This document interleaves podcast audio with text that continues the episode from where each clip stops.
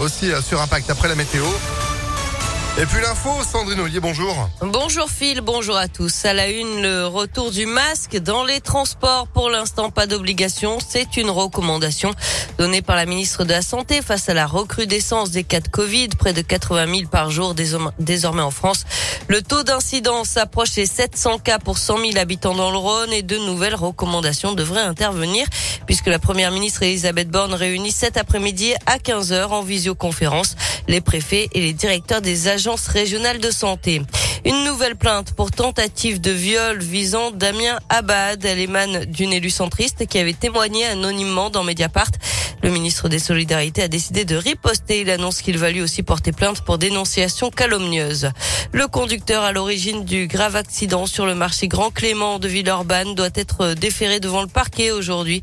La victime, elle, a dû être amputée au-dessus du genou. Selon le progrès, ses jours ne sont plus en danger. 12 banques épinglées par l'UFC Que Choisir, l'association de consommateurs, les accuse de refuser de rembourser leurs clients victimes de fraude. Elle a déposé plainte pour pratique trompeuse.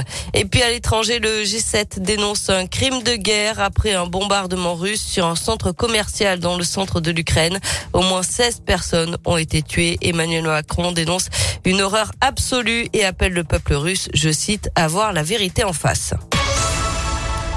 Le droit à l'avortement sera-t-il inscrit dans la Constitution? C'est une question qui fait débat en France depuis la décision de la Cour suprême des États-Unis qui laisse à chaque État le choix d'interdire ou non l'avortement sur son sol. Une décision largement dénoncée par les responsables politiques français et les associations féministes qui ne cachent pas leur colère et leur tristesse. Les députés La République en marche ont donc proposé d'inscrire le droit à l'avortement dans la Constitution pour mieux le protéger. Une proposition déjà faite par la gauche en 2018 et un combat de longue date pour les associations, même si cela ne réglera pas tout, comme l'explique Marion Attiel, militante au planning familial du Rhône. Ça fait partie des revendications qu'on avait depuis longtemps, c'est-à-dire qu'elle est à la fois symbolique, parce que ça veut dire qu'on met le droit à l'avortement au même niveau qu'un certain nombre de nos symboles, de nos valeurs et de nos principes de la République. Du coup, ça pose quelque chose, une force non négligeable, et que, en effet, ça le met encore dans une strate supplémentaire juridique qui peut le permettre de le protéger et de le renforcer.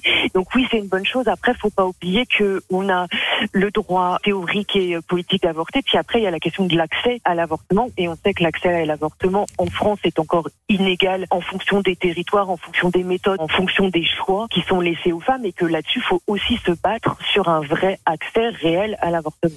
Et l'accès à l'information, mais aussi les moyens alloués aux hôpitaux font partie des enjeux les plus importants pour garantir le droit à l'IVG pour toutes les femmes, rappelle le planning familial.